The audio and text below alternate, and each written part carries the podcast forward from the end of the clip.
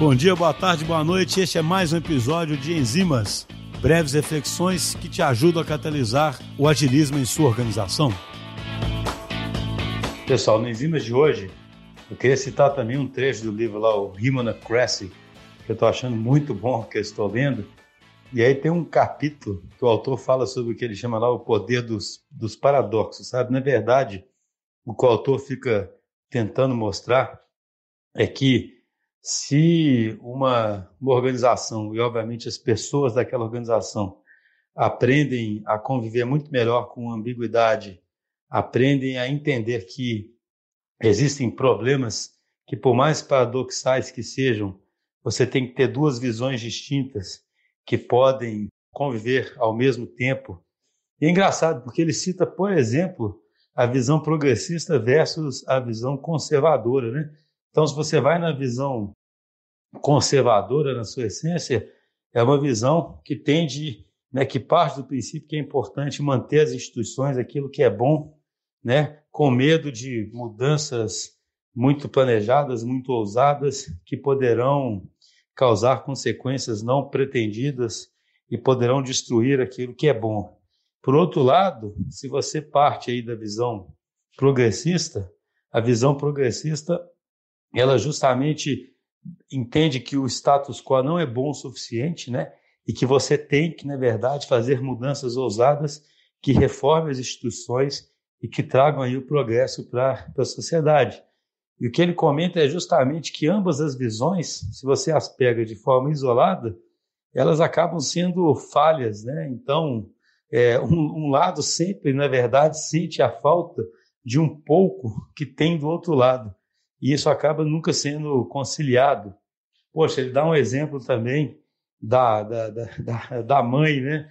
De uma mãe criando um filho, né? Dos pais criando filhos, em que você tem lá como se fosse também um paradoxo, uma tensão constante entre fazer justiça e ter misericórdia, né? E a própria sociedade é assim, né? Uma sociedade que seja só misericordiosa, ela vai acabar sendo muito leniente, né? As pessoas vão acabar fazendo o que quiserem.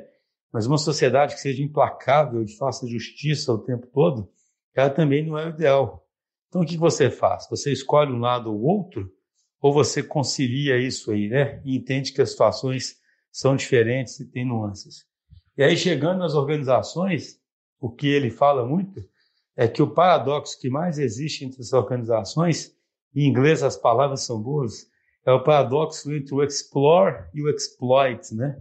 O explore é no sentido de exploração, mais de descobrir coisas novas, de trazer inovação para a empresa.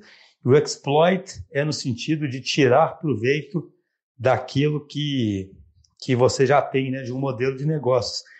E aí ele mostra que um dos maiores dilemas das organizações é justamente achar esse balanço entre o exploit e o explore e a verdade é que, como isso são paradoxos e as organizações os colocam de forma completamente antagônica, elas acabam tendo que escolher um lado. Normalmente escolhe o lado aí do exploit, né, de explorar ao máximo o modelo de negócio no sentido de otimizá-lo, cria burocracias e regras rígidas para poder fazer isso, e pensa no outro lado como oposto, e aí cria um centro de inovação separado, ou acredita que ele só pode ser feito por um spin-off é, a organização não enfrenta o problema de uma forma tal em que ela consiga fazer conviver na mesma estrutura tanto o que ela tem de necessidade de exploit quanto de explore. Eu achei esse capítulo assim, interessantíssimo. É, a gente aqui na DTI tem uma crença muito grande nesse modelo da complexidade, acredita muito nesse modelo. E no fundo é isso, né? Quem entende que o mundo é complexo, entende que a realidade tem mais nuances e claramente um raciocínio desses que permita fazer com que paradoxos convivam vai ser muito mais rico e muito mais produtivo para poder modelar esse mundo.